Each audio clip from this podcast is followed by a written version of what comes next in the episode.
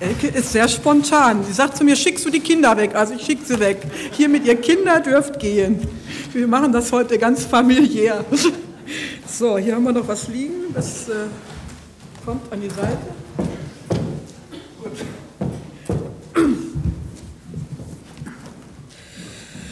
Ja, der Predigtext heute, der ist sehr bekannt. Das werden Sie nachher merken.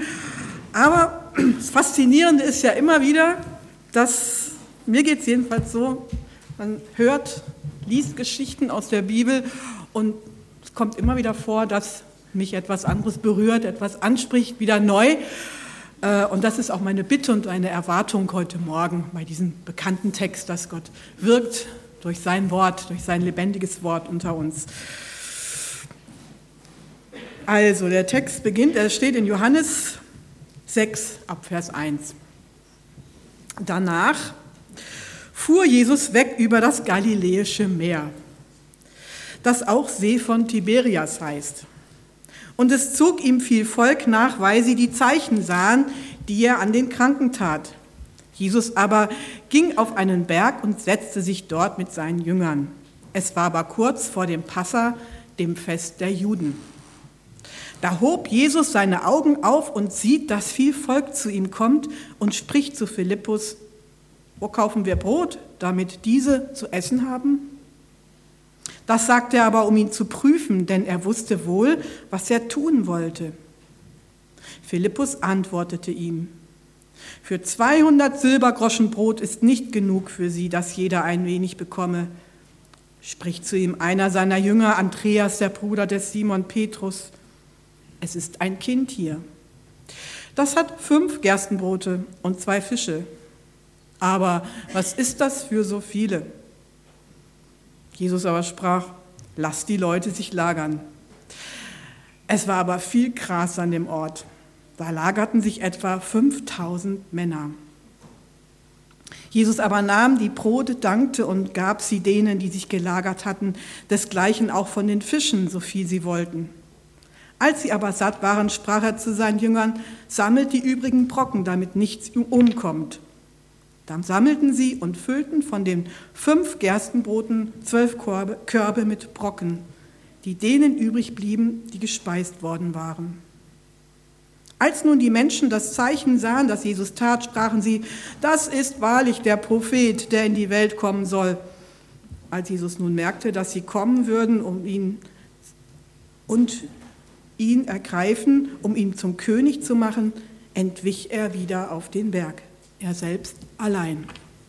Soweit diese Geschichte.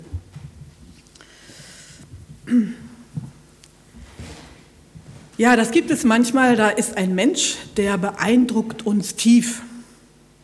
Vielleicht ist diese Person besonders begabt, ein Sänger, ein Schauspieler, ein Sportler, ein Fußballer, vielleicht aber auch besonders sozial, tut anderen Gutes, beugt sich zu den Armen herab, so wie der jetzige Papst.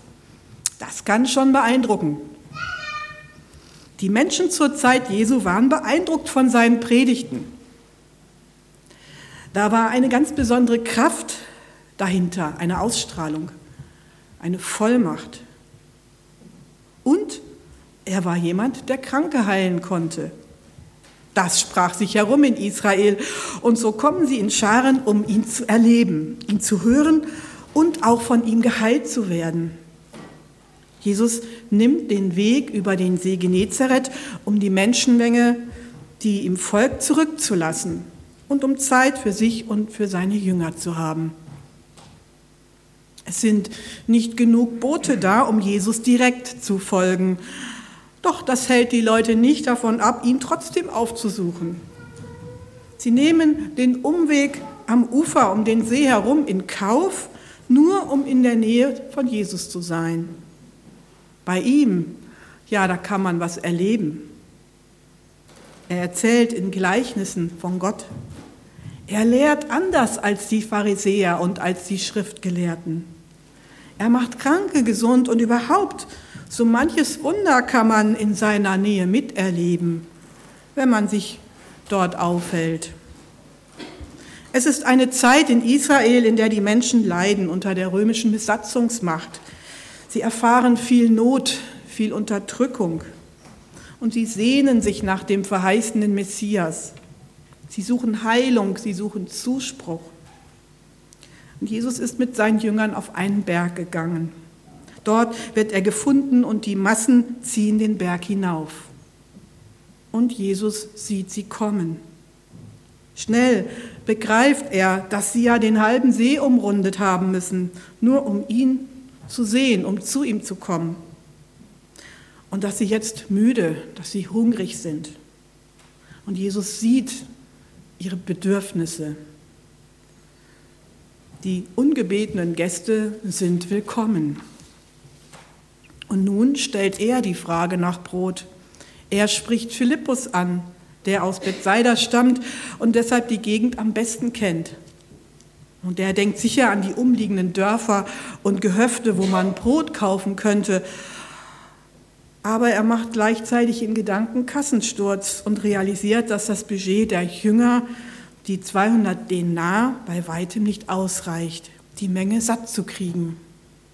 Ohne Perspektive bringt er seine pessimistischen Erkenntnisse zum Ausdruck. Und anders geht Andreas vor. Er schaut zunächst, was die Leute dabei haben. Aber da sieht es nicht gut aus. Sie waren ja schon den halben Tag auf dem Weg zu Jesus gewesen. Wenn sie überhaupt etwas zu essen auf diesem Marsch dabei gehabt hatten, der ja ganz spontan und nicht geplant stattgefunden hatte, dann war es schon weg. Nur ein Kind hatte fünf Gerstenbrote und zwei Fische dabei. Und jetzt stellt Jesus den Glauben seiner Jünger auf die Probe. So sollen die Leute dazu, sie sollen die Leute dazu bewegen, dass sie sich niederlassen in der Erwartung, zu essen zu bekommen. Es gab nur fünf Brote und zwei Fische. Und sie tun es. Es gibt keine Diskussion, sondern sie tun, was Jesus sagt. Sie machen den Weg frei, dass Jesus das Brot austeilen kann. Und die Menge setzt sich in das grüne Gras. Und Jesus teilt Brot und Fisch aus, ohne zu sparen. Zunächst spricht er ein Dankgebet. Dann kann jeder essen, so viel er will. Und alle können sich satt essen und es bleibt noch davon übrig. Jesus gibt im Überfluss. Keiner muss sich einschränken bei dieser Speisung. Und dann das klare Kommando, sammelt die übrigen Brocken, damit nichts umkommt. Zwölf Körbe sammeln die Jünger ein, ein Korb für jeden Jünger. Nach diesem Wunder sind die Menschen voller Begeisterung für Jesus. Er ist der Prophet, der kommen soll, von dem schon Mose geredet hat. Unter Mose hatte Gott die Israeliten ja schon einmal wunderbar versorgt, indem er ihnen das Manna gegeben hatte. So ziehen sie die Parallele. Jesus kann uns mit dem täglichen Brot versorgen. Wenn er König ist, dann kann er für uns sorgen, dass es keinen Hunger mehr im Land gibt. Dann hat alle Not ein Ende. Soweit noch einmal die Geschichte. Nun, wenn wir genau hinsehen, dann entdecken wir verschiedene Menschentypen beziehungsweise Menschengruppen in dieser Geschichte, die sich hier bei Jesus einfinden, dort auf dieser leichten Anhöhe am See Genezareth. Und die Frage stellt sich uns, wo finden wir uns wieder oder wo finde ich mich wieder? Da ist zum einen die Menschenmenge. Die Menschenmenge, da läuft eine große Masse Leute 5000, das waren ja nur die Männer und dann noch mehr, Kinder, Frauen, einem Mann nach, von dem sie gehört haben, er macht Kranke gesund. Jesus, dem Wunderheiler, sind sie nachgelaufen. Bald den halben See hatten sie dafür umrundet. Das ist bei einer Gesamtwasserfläche von etwa 170 Quadratkilometern eine ganz stattliche Wanderung. Wirklich, die Leute meinten es ziemlich ernst. Kein Mensch schindet sich die Füße für einen Herrn, niemand. Sie laufen Jesus nach, weil der was zu bieten hat. Von dem geht eine Kraft aus. Der wendet sich den Menschen zu und er kann sie gesund machen. Die Frage stellt sich hier, warum laufen wir Jesus nach? Warum läufst du Jesus nach? Warum folgst du ihm nach? Was zieht dich, was zieht mich, was zieht uns in seinen Bann? Sind es vielleicht die Wunder, die er tut? Die Hoffnung, dass er Hilfe schenkt in einer bestimmten Lebenssituation? Vielleicht Gesundheit? Die Hilfe bei Prüfungen? Das Finden eines Studienplatzes, eines Arbeitsplatzes? Oder ganz konkret morgen im Alltag bei einem bestimmten Problem was du eigentlich am Wochenende vergessen wolltest, aber jetzt fällt es dir vielleicht wieder ein, dass du da Hilfe erwartest von ihm? Nun, ich denke, diese Sehnsucht ist normal und diese Sehnsucht darf sein, ja, sie soll auch sein. Es ist gut und Jesus möchte, dass wir deswegen auch zu ihm kommen. Aber könnte es vielleicht sein, dass es noch mehr ist? dass, es, dass uns auch der Hunger plagt, dass dieser Hunger uns in die Arme Jesu treibt. Übrigens, in der Geschichte hat Jesus von dem Hunger angefangen, nicht die Leute. Jesus hat gesehen, dass die Leute Hunger haben. Zunächst nach Brot, aber dann nach mehr, nach Geborgenheit, nach Zuwendung nach Sicherheit, nach Liebe, nach Frieden. Das war die Menschenmenge, die Jesus gefolgt ist, weil er ähm, Sehnsucht in ihnen geweckt hat, weil er es, ähm, weil sie es wichtig fanden, ihm zu folgen, weil sie sehr viel dafür in Kauf genommen haben.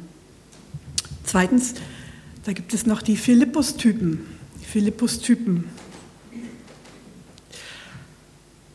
Solche Typen wie Philippus laufen ihm nach. Sind sie sind im Mitarbeiterstab von Jesus eingestellt. Philippus-Menschen, das sind Leute, die sich auskennen in den örtlichen Gegebenheiten. Menschen, die rechnen können, die die Fakten überschlagen, die nachzählen so und so viele Menschen sind da, so viel Geld haben wir, Brot, kostet ungefähr so und so viel. Nee, also das reicht auf keinen Fall. Das sind die Philippus-Typen, die ganz klar kalkulieren. Und die braucht es in der Gemeinde. Und ich bin dankbar, ihr habt einen Bezirksphilippus in eurer Mitte, den Peter, der das lange Jahre gemacht hat. Die Kasse, Menschen, die rechnen können die kalkulieren. Wo liegen die Einnahmen, die Ausgaben? Welche Aktion lohnt sich, welche lohnt sich nicht? Und es ist richtig, dass man kalkuliert, dass man die Kosten überschlägt, dass man rechnet. Und es wäre leichtsinnig, das nicht zu tun. Dafür hat Gott uns einen Verstand gegeben und hat manche Menschen ganz besonders begabt, mit Zahlen und Fakten umzugehen. So einer war der Philippus, der gleich den Durchblick hatte über die Fakten. Doch der Philippus in dieser Geschichte, der wird überrascht von Jesus. Er wird überrascht, weil Jesus entgegen seiner Kalkulation hier ein Wunder tut. Alle werden satt mit dem wenigen, was da ist. Vielleicht haben es solche kühlen Rechenköpfe manchmal besonders schwer, mit Wundern Jesu zu rechnen. Es könnte ja sein, dass Jesus uns auch heute noch überrascht. Das waren die Philippus-Typen. Als nächstes kommen die Andreas-Leute. Die Andreas-Leute. Heißt jemand hier Andreas? Ist ja nicht, kein ungewöhnlicher Name. Ähm, okay, man muss sich nicht melden, aber egal. Äh, man kann auch ein Andreas-Typ sein, wenn man nicht Andreas heißt. Und ja, Es soll nicht irritieren, aber in der Geschichte ist es nun mal so. Da ist jetzt ein, ein Andreas. Andreas, das war der mit einem etwas stilleren Charakter. Und während Jesus noch mit dem Philippus redet, hielt der schon mal Ausschau nach einer Möglichkeit zu der Lösung des Problems. Und was macht Andreas, als Jesus bei seinen Freunden nach der Versorgung für die vielen Leute fragt? Da wollte er seine Jünger ja nicht in Verlegenheit bringen.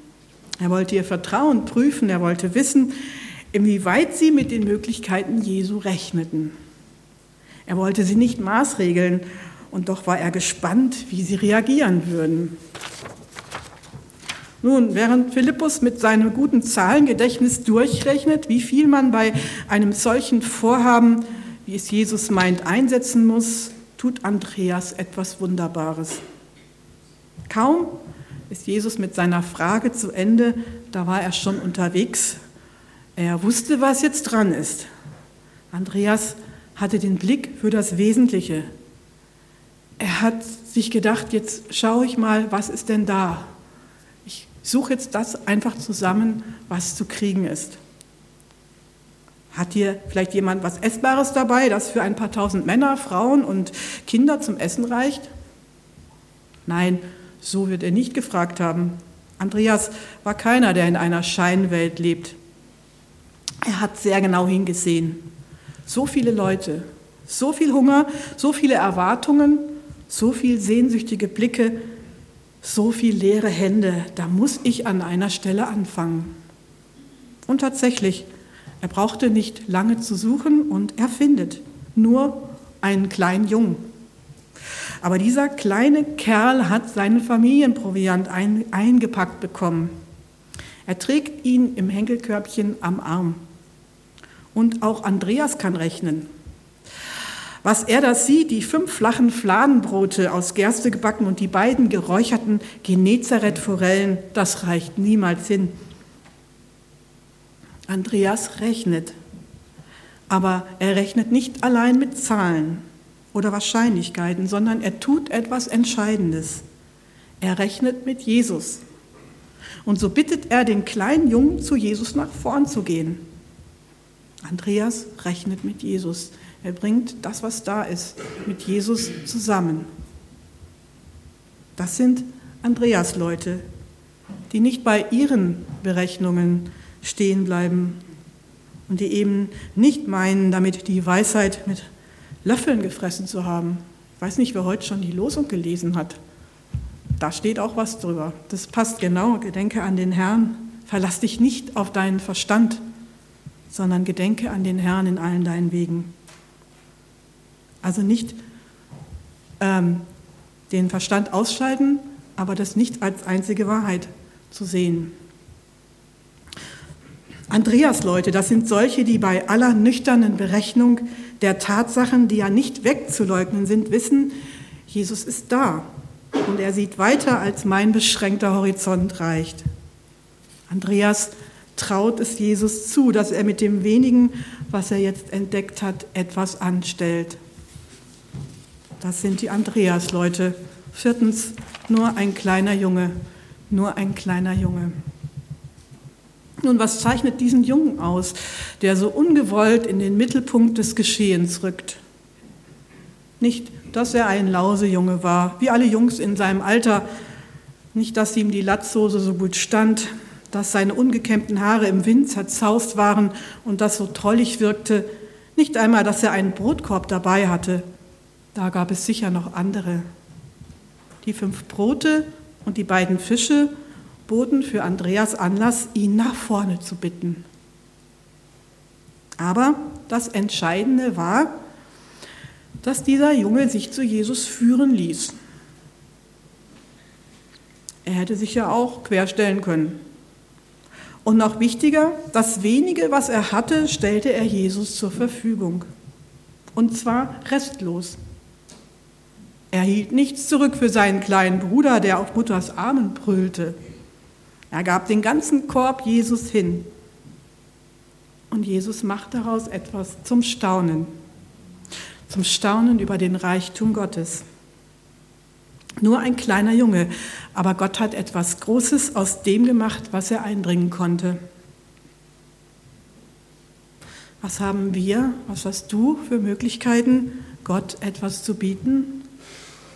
Wo sind deine fünf Brote und deine zwei Fische? Vielleicht ist es das Geld, das du treu gibst für die Gemeinde, für die Mission, für einen guten Zweck. Vielleicht ist es gerade dein Einsatz bei den Kindern, bei den Asylanten, deine Zeit, die du einsetzt für andere Menschen. Vielleicht ist es ein Patenkind, das du unterstützt. Vielleicht ist es das, dass du dich Woche für Woche einbringst in der Kinder- und Jugendarbeit, im Hauskreis, in der Frauenstunde, in ganz praktischen Dingen, in der Technik, im Putzen, im Dekorieren oder was auch immer. Vielleicht ist es deine Gabe zu organisieren, damit gute, gewisse Treffen gut klappen oder es ist deine Gabe, dass du zuhören kannst, dass du dich um Menschen kümmern kannst, dass du anrufen kannst, dass du besuchen kannst.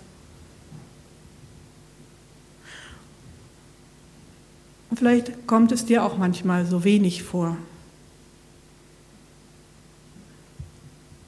Ich bin mir sicher, dass Gott sieht, was wir für ihn tun.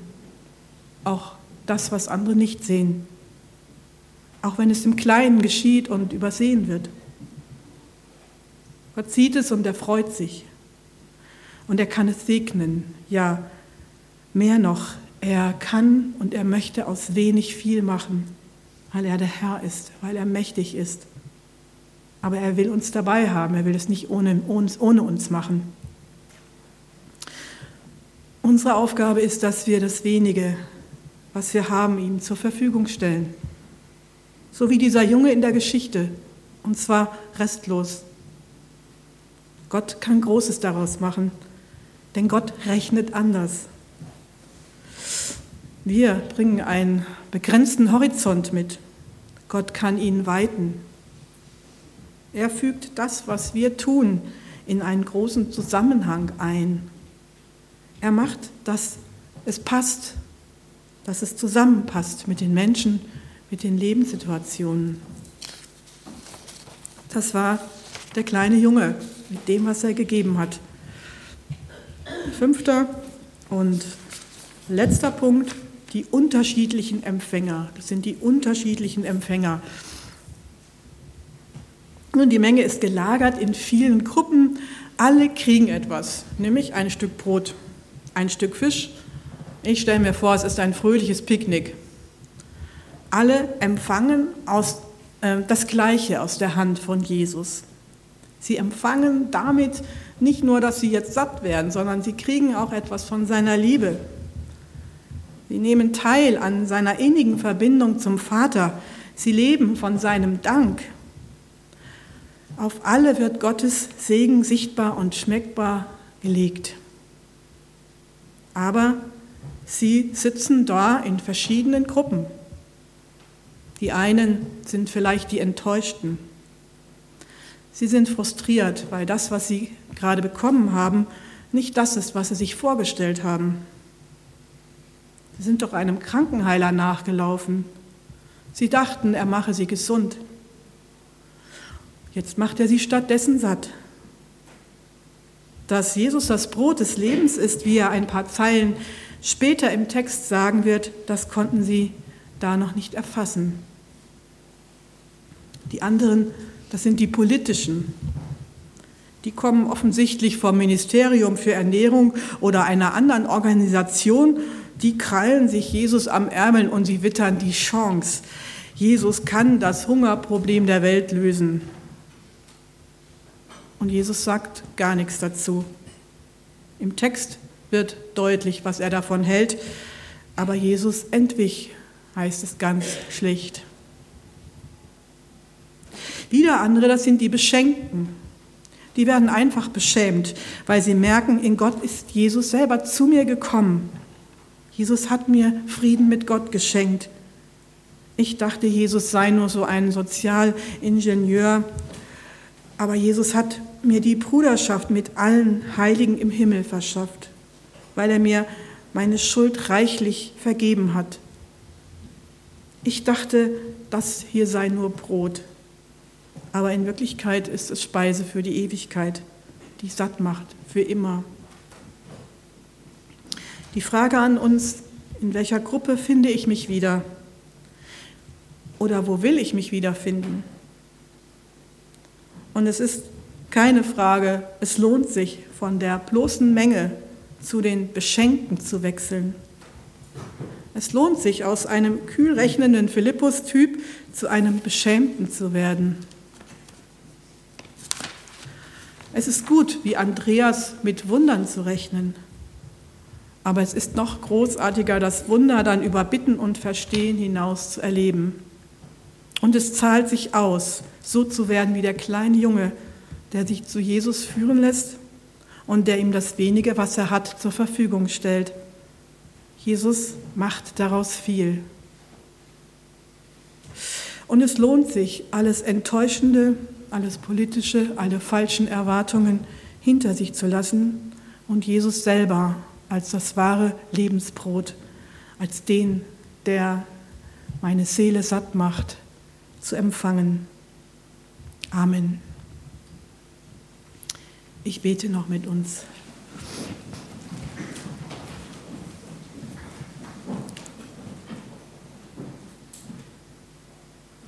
Ja, Vater im Himmel, kennst unser Herz, kennst unsere Erwartungen an dich, die manchmal sehr groß sind. Und du biegst sie immer wieder zurecht vor dir, gibst uns das Nötige.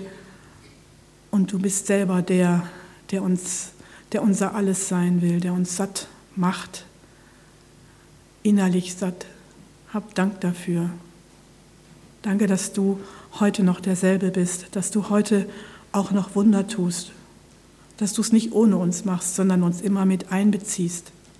Hilf uns, Herr, dass wir wach sind, dass wir dich im Blick behalten für das, was dran ist zu tun. Mach uns bereit, dir zu vertrauen. Und da, wo wir Durststrecken erleben, wo wir nichts sehen von deinem Handeln, da stärke du uns. Du bist die Fülle, du bist das Lebensbrot. Wir beten dich an. Amen.